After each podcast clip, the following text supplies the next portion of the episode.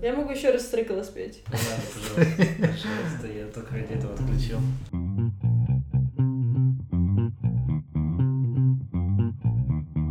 Я, Да. я тебя попозже представлю, сейчас сначала хочу поговорить про Евровидение. Вот я смотрел Евровидение на прошлой неделе. И Я считаю, что это худшее, что я посмотрел в этом году, потому что это было какое-то фрик-шоу. Я ладно, мы, мы поздно включили, были это на 19-м исполнителе, мы хотели, конечно, поставить Сережку Лазарева. Сереж. Сережка, да, Сережка Лазарев. Конечно, да. Вот, и, ну, были какие-то 19 ну, как-то посмотрели, в принципе, песня нормальная, но когда там показывали людей, которые сидят в зале, это мне напомнило «Голубой огонек», только еще более как-то наигранней. огонек. А это знаешь как? Кривое зеркало, когда еще показывали, как люди смеются. Ну, да. в «Голубом огоньке» они тоже показывают, как люди там хлопают, улыбаются. Вот, потом как бы мы послушали Сережку, Сережка, конечно, так себе выступил, конечно, Молодец. песня у него такая невыигрышная была. Это одно, это ладно. Второе, Сережка, напой.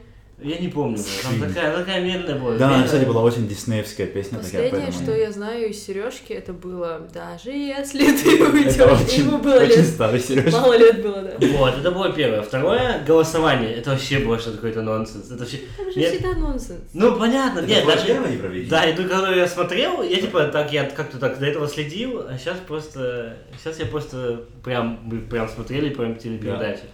И там было вот эти, когда они раздавали голоса, конечно, когда Россия вышла, это вообще было просто что-то такое. Там Иван, во-первых, Иван, Иван. Какой Иван? сыграл на фортепиано. Во-первых, там, короче, показывают видео, видеокартинку, и там типа... Какой Иван Ургант? Нет, просто, Просто Иван. Иван. Я вообще, не- я вообще не знаю, что Я думаю, Иван. что он был, он победитель, э, есть, есть разные Юношеского, может, какого-нибудь? Нет, э, э, есть Евровидение музыкантов, которые не А, поют, ну, а... может быть, может быть. Ну, во-первых, Иван. это международное, международное мероприятие, на которое ты берешь Ивана, который еле-еле говорит по-английски. Да, но каждая страна выбирает своего Ну человека. да, да, я думаю, ну как Поэтому- бы вроде такое достаточно популярное, да, и как бы по- по- по- потом Мадонна в костюме пирата, что это было вообще? Это ма- Что это такое было? Мадонна. Вот. Можешь себе позволить. Да, может, может, конечно. И это, это второе. И третье. А, голосование пу- публичное. А откуда вообще эти голоса? Почему там? Можно было голосовать. Каждая страна Понятно. голосует за Но другие типа страны. ты, да, за другие страны. Ну типа. Ты не можешь голосовать это не, не как это, не Нарфольд, типа, не прозрачно. Всегда прозрачно. Да, Ты можешь, не ты прозрачно. можешь следить за статистикой, ты можешь сейчас открыть и посмотреть, сколько Что, голосов. Типа там за Германию ноль Да, за Германию... Ты, слышал песню? Простите, немцы. В смысле, Германия... э, На самом деле, я уже Евровидение смотрю на протяжении 10 лет. Я супер фан. И Германия как бы всегда борется Но они за всегда, последнее да, или да, предпоследнее да, место с последнее. Австрией. Как бы они всегда такие... Не артистичные люди. Да. Вот, Что эти поделать? публичные, потому что там, типа, Голландии даже не было в топ-5, и она там 350 тысяч голосов. Голландия была... Голландия, Голландия всегда была Голландия, втором, втором месте во всех Все одах.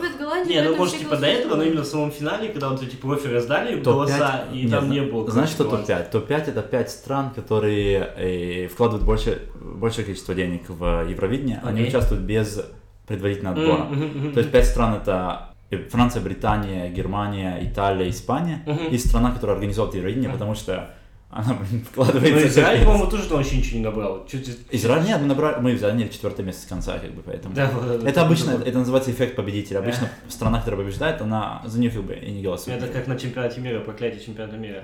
Все победители чемпионатов мира, последних четырех, наверное, не выходили из группы на следующий чемпионат мира. Это типа Бразилия, Франция, Испания и вот Германия сейчас в, этом- в прошлом году. Н- На самом деле, про организацию мне есть что тебе ответить. Давай, давай, давай. Я как человек, который шарит Евровидение, я тебе скажу, что э, меня тоже навещали в этом году друзья из Казахстана, которые уже были 4 года на, подряд на разных Евровидениях. Я не сказать, что это было лучшее Евровидение вообще, которое было когда-либо. И читал в последнее время аналитику про Евровидение, и эксперты в мире музыки писали, что это было лучшее Евровидение, когда-либо проведенное где-то.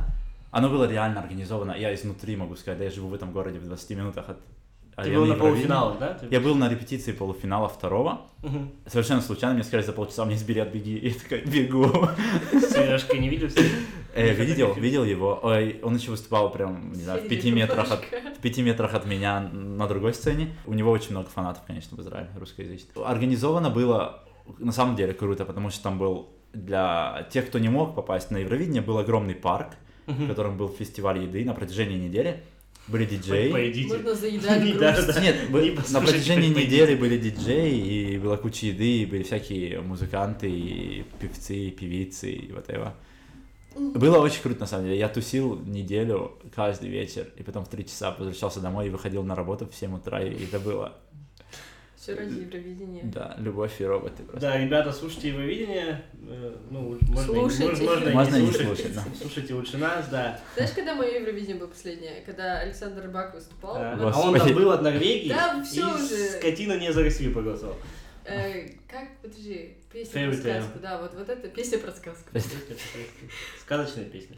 Да, вот он тогда был моим идеалом. 2000 какой год? 10 А Вот, по-моему, сейчас такой же. Выглядит абсолютно так же, как будто но в Норвегии, так, в. Норвегии так холодно, что люди меняются.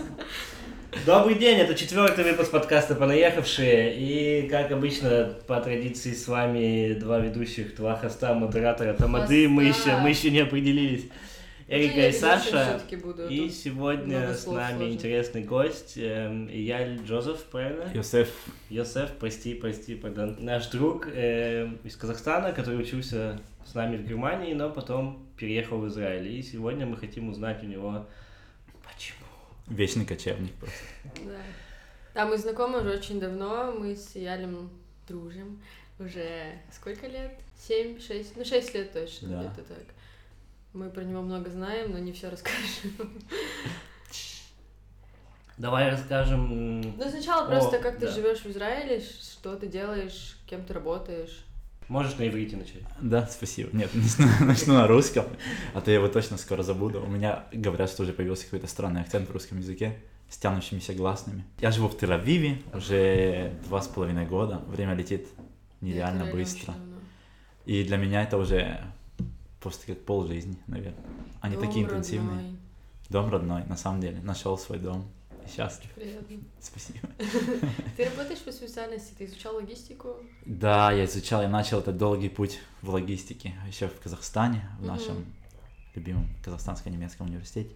Обожаю. Потом я переехал, мы- я получил стипендию, переехал в Германию, как и мои друзья, тут нас было шесть, и осталось очень много, на самом деле, успешных ребят в Германии. И я приехал в Израиль и начал сразу учить иврит интенсивно. И- Сложно? нет. Ну, потом, э, я думаю, это зависит от человека, у кого какая склонность к языку.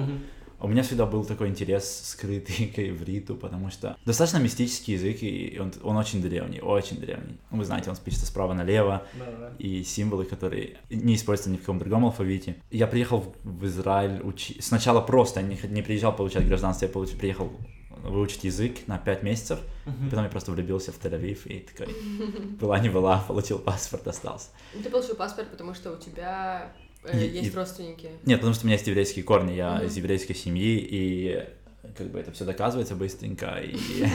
Ну, не быстренько, дол- долгенько, и... и можно переехать в Израиль. Когда я переехал в Израиль, я тоже продолжил учить иврит, и выучил его, и нашел работу по специальности. Меня нашли на самом деле, и мне это было приятно. Э, Я работаю, да, в логистике международной, работаю в Европе и в Азии для израильских компаний. Двигаю грузы, занимаюсь таможней. Эм, Я помню, как-то смотрел э, на Фейсбуке, ты постоянно, ну, как бы ты очень часто постишь на Фейсбук такие вещи, там, допустим, ищу работу и тому подобное. Я Или ищу квартиру, ищу да. квартиру, да, просто, ну, я в Германии не особо этим пользуюсь. Э, Ну, наверное, тут тоже это как-то функционирует, как бы Мгм. ты, тебя откликались, то Смотри- есть, как бы Facebook там такая ис- используемая платформа. Э, Смотри, Facebook, в в Израиле живет э, 8 миллионов человек. Мгм. И у всех есть Facebook. И в Израиле, если ты хочешь делать что-то, ты открываешь Facebook. Окей. И как бы это работает нереально, потому что ты э, можешь знать любого человека в Израиле через дв- дво- два других человека. два как бы два рукопожатия там Фильм работает «Елки, всё. привет. Ты можешь найти любую информацию, ты можешь найти квартиру, работу. Просто здесь Facebook, например, здесь многие люди, ну, во-первых, его, в принципе, не заводят, а если заводят, то часто меняют имена, вообще никакую информацию не вписывают, и не дай бог будут искать еще там жилье настоящее свое, чтобы кто-то потом знал еще, что они ищут жилье. Не, ну есть группы, где выкладывают. Я выкладывал тоже туда, когда искал комнату, Да, ну, квартиру. тебе Мне, ну, мне чуть-чуть, ты- конечно, откликались, но... Ты все равно в итоге совсем ищешь это да. сам. Да, да, да, не, не. Не, на самом деле жизнь там очень такая straightforward, поэтому ты можешь такой просто говорить все, что ты хочешь, и искать все, что ты хочешь, тебе также ответят и помогут. На самом деле израильтяне очень helpful нация. И как Все ты искал жилье, как быстро ты его нашел? Ты переезжал тоже несколько раз, я помню. Да, я... Ну, во-первых, сначала у меня не было денег, как у всех иммигрантов, да.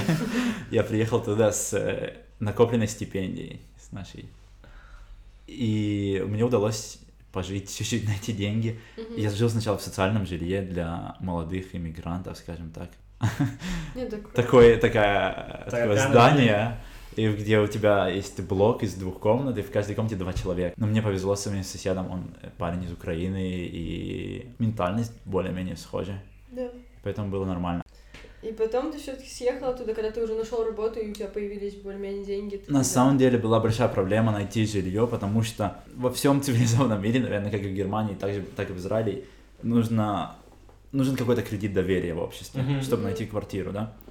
И когда я искал квартиру и приходил, там есть такое, например, тебе говорят, сегодня в 4 мы показываем квартиру. Мгм. Это как в американских фильмах, все приходят такие, и там всем дают какой-нибудь кофе или напитки, и все такие смотрят. Ты там 150 человек. И там вообще, да? 150 человек, Мгм. и я такой прихожу и говорю, там, я только вот переехал, и все такие, «А, До свидания. и я не мог найти, и потом я очень-очень... Ну, у меня была такая депрессия, как и у всех, наверное, иммигрантов. И я написал пост. Мне все по жизни посты помогают. Я написал пост, что типа, вот, в этой стране не приветствуют иммигрантов, ла-ла. И мне парень какой-то откликнулся, такой, давай пойдем, у меня там комната освободилась.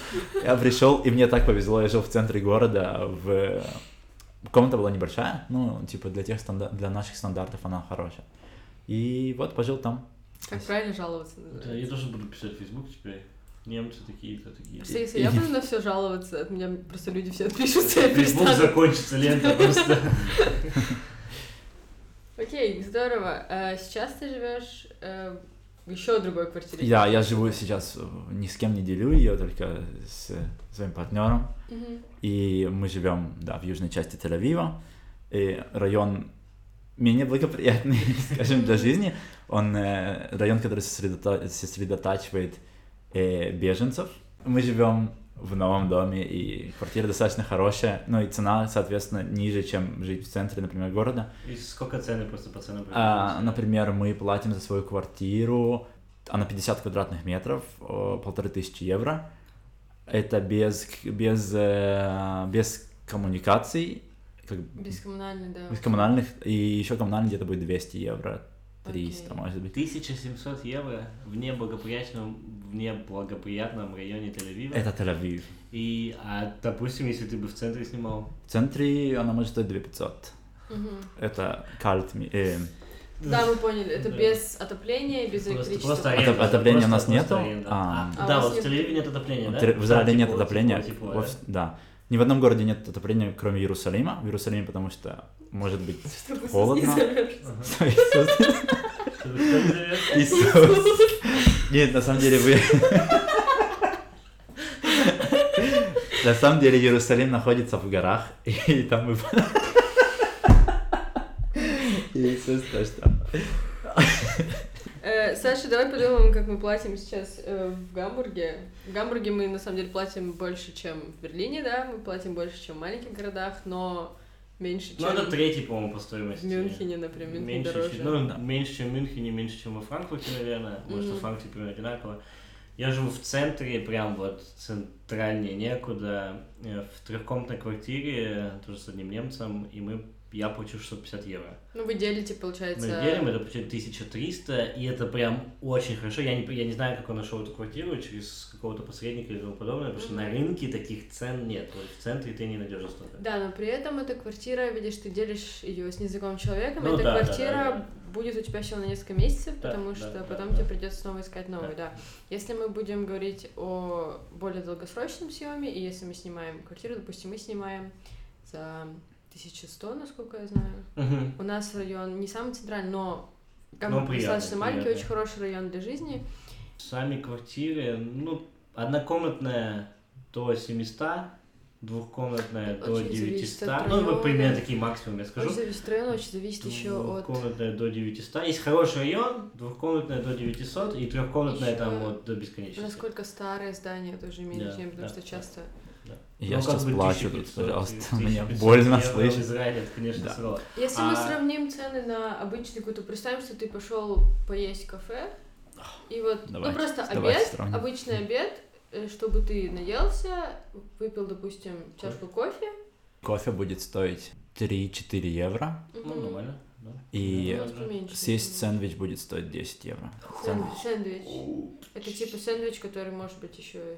Невкусный. Нет, ну типа Ты не доешься еще, возможно, этим. Нет, ты наешься. В Израиле есть феномен израильской порции. Это порция, которую ты... ты, разви- ты- у тебя развивается скиллс за год, наверное. Израильской порции. Это огромная порция, которую тебе приносят, и ты не знаешь, как ее доесть. Если это салат, то тебе режут туда качан капусты и просто кило помидоров. А, Допустим, па- парикмахерская. Саша, Да, острая Я у меня острая тема, Ну, щас- например, если ты хочешь пойти к барберу и сделать себе, например... э, Не, давай я к обычному Я просто- израильскому. ну, Или давай ладно, куда хочешь. Скажем, Скажем, ходишь 20 ты? евро, 20 евро. будет. Окей, ну я вчера просто ходил к парикмахеру, по мне не видно как бы, потому что он стриг меня там полчаса, но отстриг там 2 миллиметра Больше буквально. разговаривал. Больше со мной разговаривал, да. Это их метод. я заплатил 25 евро, но это дорого. Это, Это тебе должны прям что-то невероятное Что-то сделать. с моей прической должны были сделать, да, так, что у меня кубики на животе еще появились. Так, не стричь. Бы. Окей, ну 20 евро. Ну, давай еще по услугам что-нибудь пойдем, что у нас можно еще из услуг. Ну, такое, чтобы... Мобильный интернет я хочу поднять тему. Мне кажется, э, очень важная тема, потому что, мне кажется, дороже европейского мобильного интернета нет ничего. Да, мне тоже кажется, мы даже когда в Казахстан возвращаемся, там божественный интернет. Там, во-первых, он На, на самом деле... На, на самом деле хочу сказать Хорошо. та- такую вещь, когда я стал жить в разных странах и начал это сравнивать. Страны третьего мира, Лучший интернет. У них есть коммуникациях лучшие, лучше, да. лучшие современные технологии, Потому потому, что что они- они покупают сразу лучшие. Да, да, у них нет, не было денег позже. тогда, и они сейчас как бы вкладываются. Да, да, да. Потом в Казахстане вот, вот эти безлимитные пакеты, которые Мгм. типа в других странах даже не знают как бы. Мой мобильный интернет 30 гигабайт, я плачу где-то 8 евро. 30 гигабайт Да, 8 евро. за Такое 8 бывает? евро. 30 гигабайт бывает Я мобильного плачу интернета? 15 евро за 5 гигабайт. Я плачу вы с- понимали. 33 за 15 гигабайт. Окей. Ну, вот, у нас выгоднее интернет. Ужасно. И, и еще то, что на самом деле я знаю, то, что выгоднее у нас и дороже у вас, это общественный транспорт. М, Например, у нас общественный транспорт, одна поездка в городе стоит не в городе, у нас, у нас города слишком маленькие, Мгм. и поэтому э, распространяется на такие регионы Израиля. Одна поездка в центральном регионе стоит полтора евро, Мгм. Ну, тоже как бы... 90 минут. Ты можешь Не, ну пересаживаться это на... намного дешевле, потому что у нас это будет стоить в два раза дороже. Смотри, Ну да. центральный регион это как бы это, э, это около восьми городов вместе. То есть ты можешь переезжать из Тель-Авива в центр Израиля, и, например, до работы. Окей, все понятно. То есть это полтора Ну евро. да, тогда, конечно, Да. Междугородние перевозки, например, Тель-Авив, э, Иерусалим, стоят 4 евро. Офигеть. Да, Ну да, неплохо. здесь в Гамбурге больше четырех остановок метро будет стоить 3,20. 3.30 уже. 3,30. Да, они подняли недавно. А в- так между городами, допустим, Берлин поехать от 10 до 40 евро, в зависимости 40, от... Ну и у вас расстояние, у вас да. большие. Наша страна... Подожди, где расстояния большие, откуда мы приехали, вот там расстояния большие. То есть, если ты нашел жилье в Тель-Авиве и можешь платить за свое жилье, за все остальное, в принципе, ты можешь не так сильно... Интересная вещь, которую я хочу сказать насчет этого глагола «можешь». На самом деле, э, то, что мне очень-очень-очень нравится в Израиле, то, что есть супер крутой прожиточный минимум. Мгм. Я считаю, что он идеальный.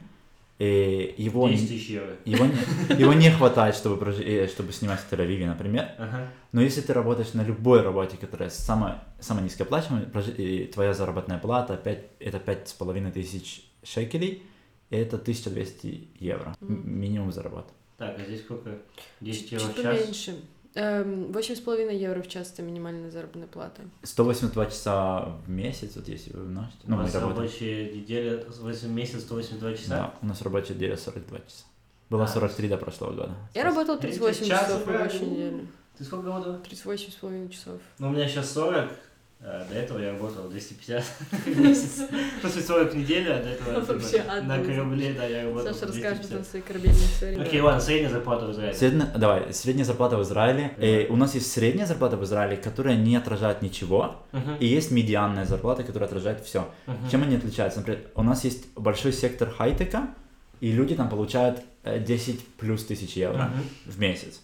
Есть врачи, которые получают 15 плюс тысяч евро. И есть мы, которые, получают там до 3 тысяч, ну нет, до 4. И я думаю, что средняя зарплата в Израиле 2,5 тысяч евро. Если мы говорим о сфере, которая более-менее, ну вот наша, сфера офисного планктона, да? Сфера офисного Типа планктона. бизнес administration. Бизнес administration. Что мы все в ней До налогов, до налогов э, средняя зарплата 3, 3 3 500. Мгм, Окей, а налоги, Тысяч евро. налоги? Процент? Налоги, я думаю, что они сильно кусаются, но после того, как я узнал, сколько э, мои друзья сейчас платят в Германии, я подумал, ну ладно. Это, а у вас тоже есть налоговые классы? То Да, у нас есть, зависит- э, в Израиле тоже, чем больше ты получаешь, тем больше ты жертвуешь в стране, и э, есть много ступеней. В среднем налоги, я думаю, уходят около 22-25% от Ну, это зарплаты. еще по-божески. Мы У платим 40, нас до 40, да. 40 выше. А еще очень кру- крутой момент, когда ты, например, новый иммигрант в Израиле, он называется Оля Хадаш, новый иммигрант, это люди еврейской национальности, которые вернулись в Израиль, у них есть такие, скажем, налоговые поблажки на протяжении первых трех лет, чтобы их, им помочь как бы как-то, то есть они дают там бальная система, один балл, например, у тебя счищают подоходный налог, и один балл тебе возвращают, например, там 800 шекелей, и таких три балла, и они с каждым годом уменьшаются на один балл. Ну, То есть у меня уже осталось, остался один балл, А, и окей. Потом Поэтому- будешь платить. Потом, потом буду продать. Вот, интересно, да, интересно. Давай перейдем чуть-чуть назад во времени, да? Да, мы Как помним, ты что ты учился в Германии, так как мы все приехали вместе. А может, вкратце твою историю в Германии и почему ты А все-таки... учился, да, что делал? Да, и почему ты все-таки решил уехать? Ну, Да, на самом деле Германия хорошая школа жизни была в моей жизни. Хороших полтора, ну, почти года. Она сделала меня тем, кто я сейчас, в принципе, я думаю, Мгм. моим характера и выжима- выживаемости в любых условиях. Только рассказывай, в Германии прямо вот все очень плохо было. Ну ладно, тогда, тогда это сделать Израиль. Нет, на самом деле все Ну, первая самостоятельная жизнь, да, опыт такой. Понимаешь, когда Свои носки самому стирать. Мне открыли дверь в общагу и сказали, тут ты живешь, и я такой подумал, господи, тут же даже моющего средства для посуды нет, а что губки тоже нужно покупать. Как бы ты не задумываешься, когда ты живешь с родителями, что соль может закончиться. Такой, что соль заканчивается. Германия удобная. удобно. Наверное, это такое слово, которое будет описывать Германию. Потому Да. что в Германии все понятно. Для всего есть э, вывеска, да, для всего есть табличка, на которой описано, куда тебе идти и что тебе делать. Германия очень удобная и понятная, потому что есть закон, и он А понятный. об удобстве в Германии? Нет, в смысле, есть закон, например, ну, скажем, тебе нужно, чтобы получить такую-то такую-то визу, тебе нужно принести вот это, вот это, вот это, прийти до такого-то времени. Ну, ну нет, ну там тоже на кого, пон- понятно, что это прописано где-то, но там тоже зависит от человека, который тебя обслуживает. Хорошо. Я потому что первый раз, когда пришел, вообще вот, только-только приехал, все мои до меня там получали вот какую-то стипендию, тебе всё на год максимум Мгм. или на полгода. Вообще на полгода, чтобы ты потом там подтверждал. Я пришел, мне дали на два года. Сразу вообще вот просто вот. Я думаю, а с чего вообще? Вдруг у меня стипендия была на год, меня учеба там заканчивается через год, мне дают на два. Повезло. Да, да, да, как бы вот. Ну Но видишь, да, но это в целом не- я понимаю, о чем ты говоришь. Да, это Это какое-то исключение, исключение. да, Например, окей. пойти в банк, ты знаешь, тебе, чтобы открыть счет, нужно вот эта бумажка, вот это, ты должен запросить вот ту бумажку. Мгм, мгм. Германия ультрабюрократическая, Израиль тоже бюрократический, но как бы Израиль очень непонятный. Каждый определяет, каждый работник, Сам который себе. сидит, он определяет все, что тебе надо. Он, он может тебе докинуть документы, а может тебе сделать бонус и Да. дать тебе визу на два месяца, на два года, а может тебе вообще отказать и депортировать тебя. Как бы. Таких много всяких странных Э, Но у тебя сейчас гражданство Израиля. Да. Тебя уже не депортируют, да? Нет, меня уже некуда депортировать. сектор газа. Есть такой момент, по которому я очень скучаю, который был в Германии. Я как бы тут тоже работал, и я жил в Дюссельдорфе и Крефельде, и делал там практику. и После практики у меня был internship такой. Германия, она хорошо определяет баланс между работой и жизнью. Да, в Израиле была 43 часа рабочая неделя, сейчас на 42, и это жестко просто. Мы работаем очень много, потому что нужно выжить. Как бы всем людям нужно выжить. А у Нужно- вас в пятницу выходной, правильно? У нас в пятницу, да. Но вы работаете в воскресенье. Да, И Пятница, суббота как бы. Да, неделя начинается в воскресенье. Да, окей. Я тебе хочу добавить кое-что еще насчет work-life balance. Э, В Израиле 12 э, выходных В году. В в год. году. А в Германии? Именно выходные. Не выходных, прости, Праздников, 12 праздников. отпускных Отпускных дней, А, дней. отпускных дней, окей. То есть у А вас сколько, есть сколько, какие-то... сколько праздников? Примерно, праздников. Да. Столько же, сколько в Германии или нет? Или меньше? Нет, меньше. Просто в Германии в зависимости от земли от Да. 8 до Плюс три, 13, да, да. плюс-минус То есть в. Гамбурге минимальное количество э, праздников, самое большое, по-моему, в Баден-Вюртемберге или в в Байерне. Байерне, Байерне, Там Байерне, у них, да. по-моему, даже Ну, одинаково. У них просто очень много религиозных праздников. У Но нас здесь... бывает, но да. они часто выпадают каким-то образом на Выходные, да? Я всегда. Блин, да, это обидно, что в Казахстане, если у тебя праздник попадает на выходной день, он переносится на понедельник. И Да, еще, а тут... Тут нет. так не происходит. что интересно, например, мне кажется, будет интересно, слушайте. У нас есть свой календарь, И Да, да. у нас как бы каждый праздник, нельзя сказать, например, там, не знаю, Новый год 5 июня, скажем Ага. так. Каждый год он по-разному, потому что мы живем по лунному календарю. И у Ага. нас э, у нас есть две даты одновременно, как бы мы живем По для международному. по международному и по внутреннему. Мгм. По внутреннему сейчас 5779 год, и у нас много месяцев, намного больше, я не помню точное количество месяцев, но их больше. Вот, ну по учебу, наверное, интересно, да? Практику. Расскажи, как ты искал практику в Берлине, просто есть потом с чем сравнить, да, наверное, как ты в Израиле искал и как ты здесь искал. У меня были сначала очень завышенные амбиции, я хотел найти ее в Берлине, и вот только в Берлине. И потом, потом понял, что в логистике нереально найти что-то в Берлине. Берлин очень э, хай-течный такой, и у них там очень много облачных IT. технологий и, и IT. И когда начал искать э, практику во всей Германии, мне сразу подвернулась компания, которая занимается производством средств защиты кожи, скажем так, для рынка B2B. Так. Средства, например, для мытья рук шахтерам, потому что они работают с углем, например. Конкретно, И- да. да, да, специализированно. Это было очень интересно. Я работал там а, в сфере планирования производства и закупок. Написал там свою дипломную работу, защитился на очень хороший высокий балл. Это важно. Да. Потому что я тоже вчера получил оценку за мою магистрскую работу. Перед с вами сидит магистр Александр. Эм, на магистратуру ты подавал Да. стипендию на ДАД? Я очень э, счастливый насчет магистратуры. Я за свою жизнь поступил три раза уже на магистратуру. И Ни три раза не пошел учиться. Я дважды поступил в Германии на магистратуру. Ага. Один раз без стипендии, один раз со стипендией. Ага. Второй раз со стипендией я отказался, да, вы правильно это слышите, я отказался. Я отказался на самом деле не потому, что я не хотел, потому что я как раз находился в процессе получения гражданства и получения вс- всех документов, и мне было уже, наверное, бы тяжело выехать, переехать, потому что это было бы очень странно для государства, где я сейчас живу. Мгм. Получаю гражданство и уезжаю, и.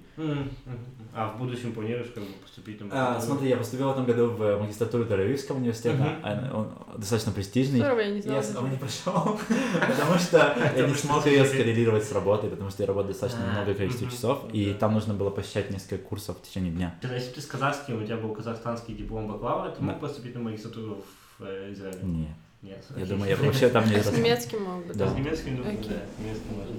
Мне присылали степень инженера в Израиль. И, в общем, что же тебя не устроило так в Германии. Германии, что Если ты там все понял? так хорошо, Ну, Ты же решил свою жизнь резко, кардинально изменить? Да, я решил, но это было связано с тем, что я человек, который не любит жалеть о чем-то потом, и у меня была такая историческая возможность вернуться на историческую родину. Но она у тебя и до этого была. Она была до этого, но мне показалось, я как раз находился в таком депрессивно-маниакальном состоянии, что я подумал, что мне нужно что-то прям резко изменить. И я поехал туда не, не делать, не получать гражданство, я поехал туда Учить просто язык, учить да? язык, Мгм. побыть на море, поесть хорошей еды. И все затянулось уже на два с половиной года. я слышу, в Израиле много собак. Это правда? Да. У В тебя Израиле- тоже была собака У одна? меня была собака, О, она красиво. Такая огромная. огромная собака. В Израиле, да, в, э, особенно в Тель-Авиве, это как бы Почему? Это- Есть какая-то причина? Это, это как предмет мебели у всех есть. Просто люди очень любят собак. А, Смотрите, здесь наоборот, как не как в Казахстане. Здесь все собаки внутри, все кошки на улице, а в. Казахстане наоборот. Все кошки на- внутри, а все собаки на улице. да. Ну да, может так. В Израиле очень много кошек. Э, эм, Израиль был одно время э, частью турецкой и Османской империи. Мгм. И в Османской империи, в регионах, в которых было очень много крыс на улице, М. это было средство... Борьбы с ними Да, но сейчас они остались. Они сейчас дру- дружат на улице. То есть они едят одну и ту же еду. Я честно один раз возвращался домой и видел, как две крысы и кошка ели кошачий корм на улице. И я такой, окей. Что не такую кошку. Ну там крыс тоже размером с кошку. Так что ничего. Вот, так это как бы более внутренними, да, такими мотивами было связано, что ты решил бросить Германию ради... Да, я приехал учить язык, а потом все понеслось. И я никогда не исключаю Германию, как бы. Я считаю себя, ве- э, это казахстанская черта, наверное, казахская черта больше. Я ве- вечный какой-то кочевник внутри. Мне всегда, когда я сижу долго на одном и том же месте, мне кажется, что что-то не то. Что надо-. Куда-то надо двинуть вправо или влево. Есть современное понятие эм, вот этого кочевания, то есть это не то же самое, конечно же, э, но это больше относится к людям, которые уезжают либо учиться, либо работать в другую страну ради того, чтобы уехать. Даже если в их эм, родной стране неплохо, если даже они в родной стране могут тоже получить тоже образование. То есть это не эм, из-за каких-то качеств, которые дает страна, а именно из-за момента переезда и начала своей жизни отдельной. Их называют roamers по-английски. И это больше относится... Я читала об этом больше о Европе, скорее всего, uh-huh. потому что в Европе... Ну, проще это сделать. Да, проще это сделать, да. и чаще у тебя не столько меняется качество жизни, сколько просто меняется обстановка. Mm-hmm. То есть, если ты переезжаешь там из, я не знаю, из Франции в Испанию, ну, грубо говоря, да, то есть... Вот, и ромерс это, э, я не знаю, ромер, я, я думаю, что есть русское, русский термин для этого. Mm. Это очень частое явление именно в нашем поколении. Это, это сам процесс, он очень сложен тем, что когда ты переезжаешь на новое место, ты просто берешь бульдозер, берешь свою жизнь, прокатываешься по ним бульдозером, сносишь все, что там было, построено, не построено. Это может касаться даже образования. Есть страны, где, например, скажут, и что ты учитель да, русской да, литературы да. нужен в ивритоязычной стране, к примеру. Это же планирование, чем я сейчас занимаюсь, да, как бы мы сейчас планируем по немецким стандартам, если я поеду назад в Казахстан, то как бы я, у меня будет навык работы в автокаде, а как бы все остальное я не буду знать, как это все делается. И сложность моей жизни в том, что я сделал это, я, я разрушил свою жизнь дважды. бульдозером дважды. Да, да. И я очень боюсь того, что мне кажется, что когда-нибудь придет третий. третий раз. Но тогда я уже буду, я уже строю э, более такое твердое основание моей жизни. Я думаю, что бульдозер уже не сильно проедет по нему. Ну вот смотри, ты переехал в Израиль, и ты почувствовал себя, ну как-то, грубо говоря, на своем месте, да, ты почувствовал, что ты хочешь там остаться, ты выучил язык, то есть тебя окружили какие-то факторы, э, какие-то люди, вещи, которых у тебя прежде в Германии не было, которые не смогли тебя удержать в Германии? Хороший вопрос. Может быть, снаружи, да. может быть, внутри, может быть, ты себя чувствуешь как-то по-другому стал. Я считаю, что Израиль уникальная страна в плане человеческого фактора. Это, это, это уникальный потенциал людей, которым не все равно.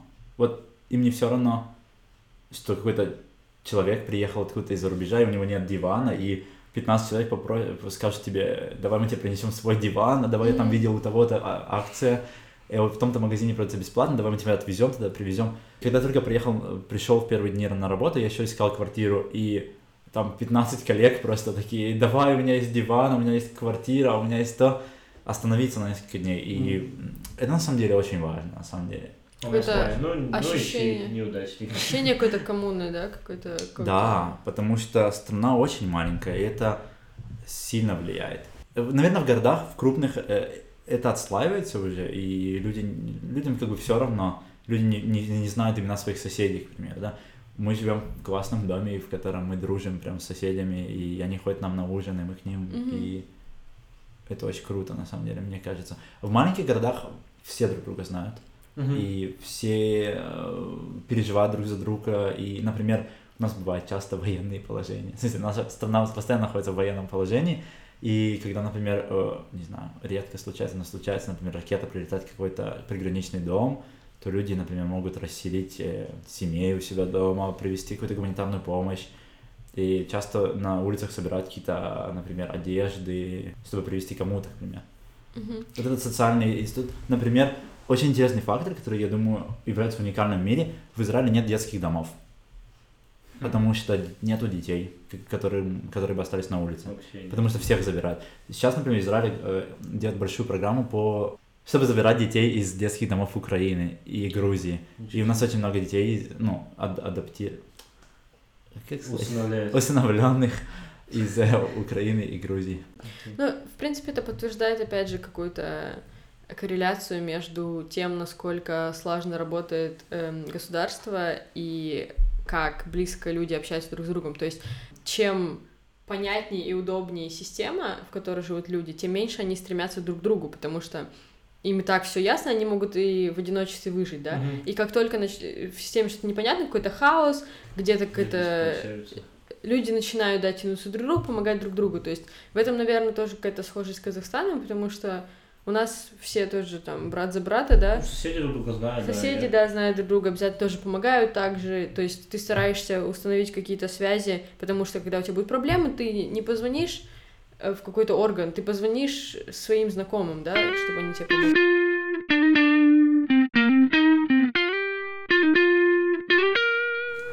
Вообще я поменял фамилию. У тебя фамилия была какая? Юсупов. Как и у тебя, Как и у ведущая. меня, да. То есть мы, э, Братья. насколько мы знаем, мы не родственники, но может быть где-то очень далеко. Да. Э, Но было Да. смешно, мы познакомились в университете конкретно потому, что я узнала, что у Яли фамилия такая же, как у меня, и это было поводом для знакомства. Потерянный брат. Э, И мы очень э, активно участвовали в жизни студентов тоже в университете, и нас часто спрашивали, мы братья Мы или мы женаты. да, и мы каждый раз придумывали новые истории. Всегда развивали другие теории. Слухи подкидывали, слухи, как в Mean Girls подкидывали туда слухи туда. Вот, и когда Яль сменил фамилию, мне, конечно, было немножко грустно, но, но в душе мы все равно У- все еще У меня родные. был такой триггер сменить фамилию, потому что я думал, э, я слышал и читал об этом, когда была огромная волна иммиграции из э, России, когда Советский Союз Распался. распался. Большая волна евре- евреев приехала в Израиль, и у них как бы у всех фамилии заканчиваются на ов. И когда-то к этому мы относились типа Не под, очень. под клише, да, а, типа ты русский, и все.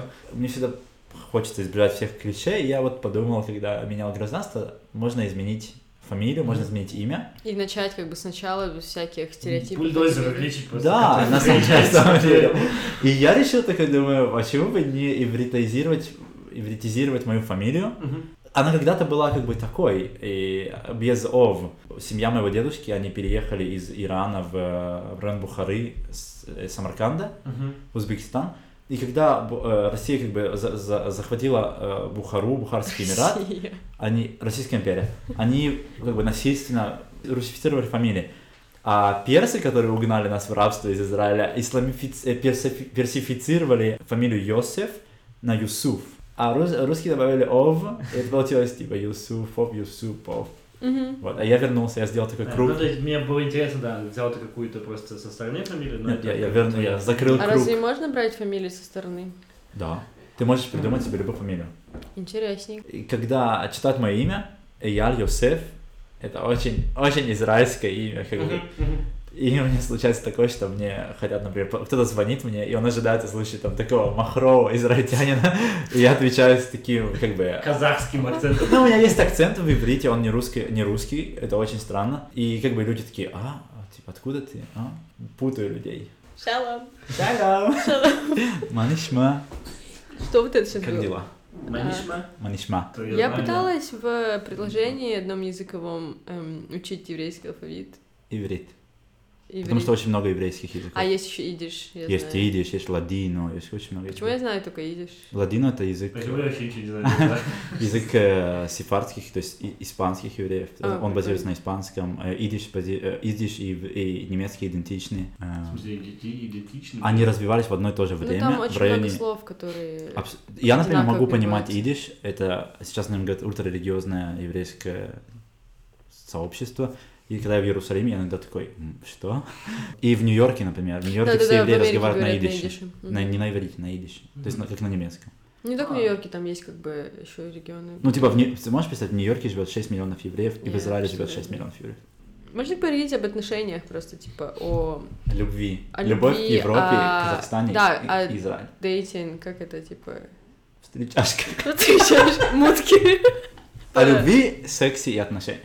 Ура, новый подкаст. Любовь, секс и отношения. Ты до этого разговора э, говорил, что живешь с партнером. При переезде в Израиль ты опубликовал пост в фейс- э, Facebook, сделал камин Ты хочешь об этом Верно. поговорить? Да, я думаю, это важный топик. Ну, скажи, Да. каково ты подходил к этому, как бы, вот камин почему ты это сделал именно в Израиле? Потому что в Казахстане ты мог поговорить об этом с друзьями, но только с очень близкими, да? С очень лимитированным количеством друзей. Да-да-да, и то есть это как-то не распространялось э, публично. Абсолютно.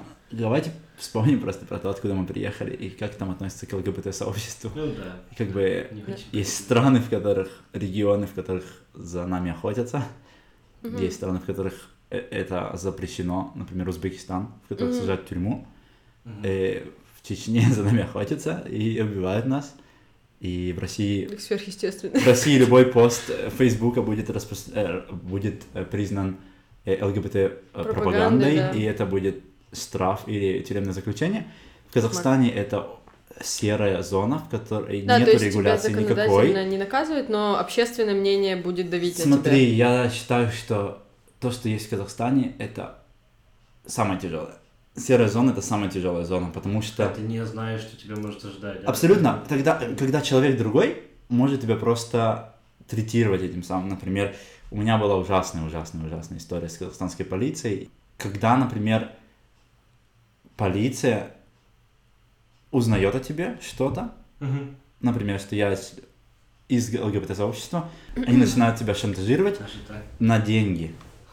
И, э, или в противном случае они говорят, что это будет как-то опубликовано. И все. И я был на свидании, и нас увидели, и это, это было в моей машине, и это было не сексуального характера. И, и полиция просто подъехала на гражданской машине, они начали выламывать двери, и ничего не Мгм. оставалось, кроме как открыть дверь. Мгм. И нас э, просто положили лицом к э, капоту, и на нас начали кричать, что в мусульманской стране такого не может быть, хотя Да, Казахстан не да, мусульманская да, да. страна. Бы- И что мы выживем, вызовем рейдер, или вы нам заплатите сейчас э, деньги. У меня от этого очень тяжелая Ну да, травма, да. скажем так. давай, давай, это, конечно, Да. Давай, э, у меня вопрос, почему ты это сделал только в Израиле, а, допустим, не в Германии, хотя, как бы, ну... Смотри, я в каком-то возрасте я уже понял, что я не буду жить так, как живет 80% ЛГБТ-сообщества в Казахстане, то есть скрывая и подавляя себя. Мгм. Э, люди женятся, заводят семью, и при этом они несчастливы, у них есть дети, они все равно несчастливы. И... Но мне нельзя было это сделать, пока у меня не было той базы, которая бы меня защищала, скажем так. У меня, у меня был казахстанский паспорт. Когда я жил в Германии, все что угодно могло бы случиться, я бы вернулся в Казахстан, Мгм. к примеру, Да. и люди бы знали об этом, и я знаю очень много людей в Казахстане, которые, А. которые являются ЛГБТ-активистами, и они защищают этот топик в э, социальных сетях, и у них тысяча сообщений об угрозах, М. в, э, в Справа. личных сообщениях, в комментариях. На самом деле, это, это ужасно болезненная тема для казахстанского сообщества, я думаю, для всех русскоязычных сообществ. Э, Когда я переехал в Израиль и получил гражданство, я уже знал, что я гражданин Израиля, я уже не был казахстанцем по документам. Получил подушку безопасности. Получил подушку безопасности, мне было все равно, как бы. На самом деле, не то, что все равно, это было очень сложно, это было очень страшно, потому что сейчас я опять-таки пользовался Фейсбуком, потому что Facebook это самая распространенная платформа, я думаю, среди всех наших, всех стран, где я был. А Мне было важно сказать это, плюс я знал, когда нажму кнопку «Отправить», Уже моя жизнь никогда не станет прежней. Это абсолютно огромный Огромный бульдозер. даже больше бульдозер, Потому чем что-. Ты не знаешь, что произойдет. Да, как бы. да. Это, это, Как это люди рак- ракета на твой дом. Расскажи о реакции. Э, от смотри, я, я помню, я сидел на... Мой сосед в комнате, он э, не представитель ЛГБТ-сообщества, он меня... Он меня... Он меня очень-очень поддержал перед этим. И мне было очень приятно. Он к этому нормально отнесся, как бы, как и все люди, которые должны к этому нормально относиться. И я нажал кнопку «Отправить», закрыл лэптоп, закрылся одеялом и лежал вот так вот минут 40 и не знал, что произойдет сейчас со мной. Мгм. И когда я открыл мир снова, и там было просто тысяча сообщений, клянусь. Там было столько сообщений, что я просто несколько дней мне нужно было все открыть и всем ответить. И это было как будто я заново родился. Были люди, люди, которые негативно были настроены, они никак не отреагировали на ну, каким-то сообщением. Есть были люди, которые меня удалили, например, и никогда больше не общались. Ну, это нормальный способ, да, мне да, кажется, да. самый я адекватный. Как бы, как Тебе бы, не нравится, ты просто не следишь за жизнью этого Согласен. человека, и все. а, есть люди, А которые... же хейтить, писать в комментариях? Есть люди, которые, например, хейтят, они не фолловят, к примеру, но они постоянно заходят и проверяют тебя, потому что я это точно знаю. Типа, а что у него нового, чтобы с кем-то посплетничать, поговорить. А все, все остальные люди, у меня были много людей, которые мне писали в личку, ты знаешь, я тоже, и я никогда так не, не смог бы сделать, и ты меня Мгм. вдохновил. Как бы для израильтян это было странно, потому что они них такие типа, норма, да? ну окей, да. Просто не- Там большой вопрос в семье, да, что очень Да, много из да, да. религиозных семей. Тяжело сделать перед семьей, не тяжело сделать перед обществом. Да, например, мой партнер из Уругвая, и у них это абсолютно либеральная страна, и у них даже... Он никогда не делал камин и потому что в этом нет вопроса. Как бы. Да, типа, никому. Типа, родители такие, а, ну окей. Типа, они даже не спрашивают, а что он гей или нет. Мгм. Там, окей. Как мама отреагировала, если можно об этом сказать? Да, Ты мама очень долго к этому подходил. Мама да? знала, мама знала заранее об этом, как бы, Мгм. то, что я думал, что это ее право зна- знать не со всеми, а чуть раньше. И когда ты сказал маме? Я же сказал маме, когда, она- когда я жил в Германии. Окей. Ну, я, я, я из достаточно консервативной семьи, я думаю. Мгм. Это было тяжело, Ну, я думаю, что она нормально справляется с этим. Потому что я считаю, что для того, чтобы выйти из шкафа, как говорится, тебе нужно... Мне нужно было пять лет Мгм. сформулировать себя, Мгм. сформулировать свои идеи, и ты не можешь требовать от мира, чтобы тебя приняли вот сейчас, Ну, Ну да. после твоего поста. Обычно лю- людям нужно давать столько же времени, сколько ты давал себе, и если за это время они тебя не приняли, то значит, типа, уже проблема. А если... Ну, им нужно дать время. Поэтому моя мама, как бы, она нормально. То есть твоя жизнь в целом изменилась к лучшему, потому что ты наконец-то стал собой, ты наконец-то можешь Мне быть нужно- как есть, да? Да, мне нужно было, когда я сделал это, мне можно было взять мою вторую идентичность, и положить ее в чемоданчик и отправить ее в море. Это очень сложно было жить, например, на, на две идентичности, когда ты говоришь там типа, а, типа, ты где сегодня? Я такой, а, там, с друзьями тусить, а ты такой, не с друзьями тусить, и Мгм. тебе надо было всегда да, да, да, синхрони- и тебе надо было всегда син- синхронизировать все, как бы. Я не считаю, что это была там ложь, потому что я лгал, а я считаю, что это была ложь во имя спасения Ну себя. да, во благо, во благо. Да, потому что иначе бы... Э, Мне это интересно, спасибо тебе большое, что ты открыто поговорил с нами, как бы э, мы очень рады, да. Может быть, ты расскажешь нам о каких-то своих э, планах или идеях, или если ты хочешь продвинуть какие-то проекты, которым ты занимаешься, ЛГБТ-сообщество какие-нибудь. Планируешь ли ты какие-то новые путешествия, возможно, знаю, ты очень много путешествуешь. Да, я Да, путешествую мы можем, очень кстати, о путешествиях немножечко поговорить, буквально пару минут, да, потому что ты посетил сколько стран уже? много. 49. И из них, и сколько городов? городов? Очень много, около, около, около 200 городов, по моим подсчетам, Кошмар. уже. Но э- это, тем, это то, чем я живу, потому что я считаю, что memories — это са- самое важное, что Да, есть в жизни. впечатления, Да, воспоминания, да. Есть у тебя какие-то пары любимых мест, которые ты хочешь вернуться, или которые бы ты посоветовал посетить обязательно? Знаете, ребят, Германия мое супер любимое место. Я сюда приезжаю как минимум два раза в год, и я себя чувствую тут тоже как... Это мой второй дом, я, я правда говорю. Именно Берлин И я думаю, Германия, в общем. в целом? И Бер- Берлин, в частности. да. Мгм. Э, И второе, кроме Германии? А из других стран, да? А из других стран, вау, я думаю, Ты говоришь, что очень любишь Будапешт, например, Я да? очень люблю Будапешт, я очень люблю Италию, и это прям очень классно и классно. Ирландия мне очень понравилась. Я Не хочу, хочу туда вернуться когда-нибудь. Да, на самом деле, знаете, такой, э, такая проблема, когда тебе нужны визы во все Да. страны, и потом тебе не нужны визы во все страны, ты такой, окей, надо пользоваться этим. Да-да-да. Э, то Потому что есть, израильский да. паспорт достаточно сильный, и не, не такой сильный, как бы хотелось бы, но он достаточно сильный, и поэтому ты, ты можешь путешествовать. В чем сила, брат? В паспорте. Паспорте. абсолютно. Ребята, вы, вы знаете, о чем я говорю. Те, кто слушает этот подкаст. То есть мы можем быть уверены, что мы с тобой еще в скором будущем увидимся. Если ты не поедешь учиться сюда, то ты приедешь в гости в любом Абсолютно. случае, да? Может быть, я не знаю, я никогда не откладываю тот план, что я, может быть, когда-нибудь еще и приеду сюда опять пожить. лет. Потому что уже сложно пускать где-то корни, потому что ты уже их не пустил вовремя, и поэтому твои корни не растут так глубоко, их можно всегда вырвать и, и бульдозером пройти. Поэтому я уже думаю, что это сам, самомазохизм такой жизни, и можно уже опять куда-нибудь переехать потом. Мы назовем этот выпуск э, «Я ли его бульдозер». Э, На самом деле я хочу сделать такую рекламную паузу и всех пригласить, пригласить посетить Израиль. Это, страна, о которой люди знают мало, и люди знают очень противоречивую информацию. И чтобы узнать и почувствовать, и попробовать, потому что Израиль нужно пробовать, э, нужно приехать туда.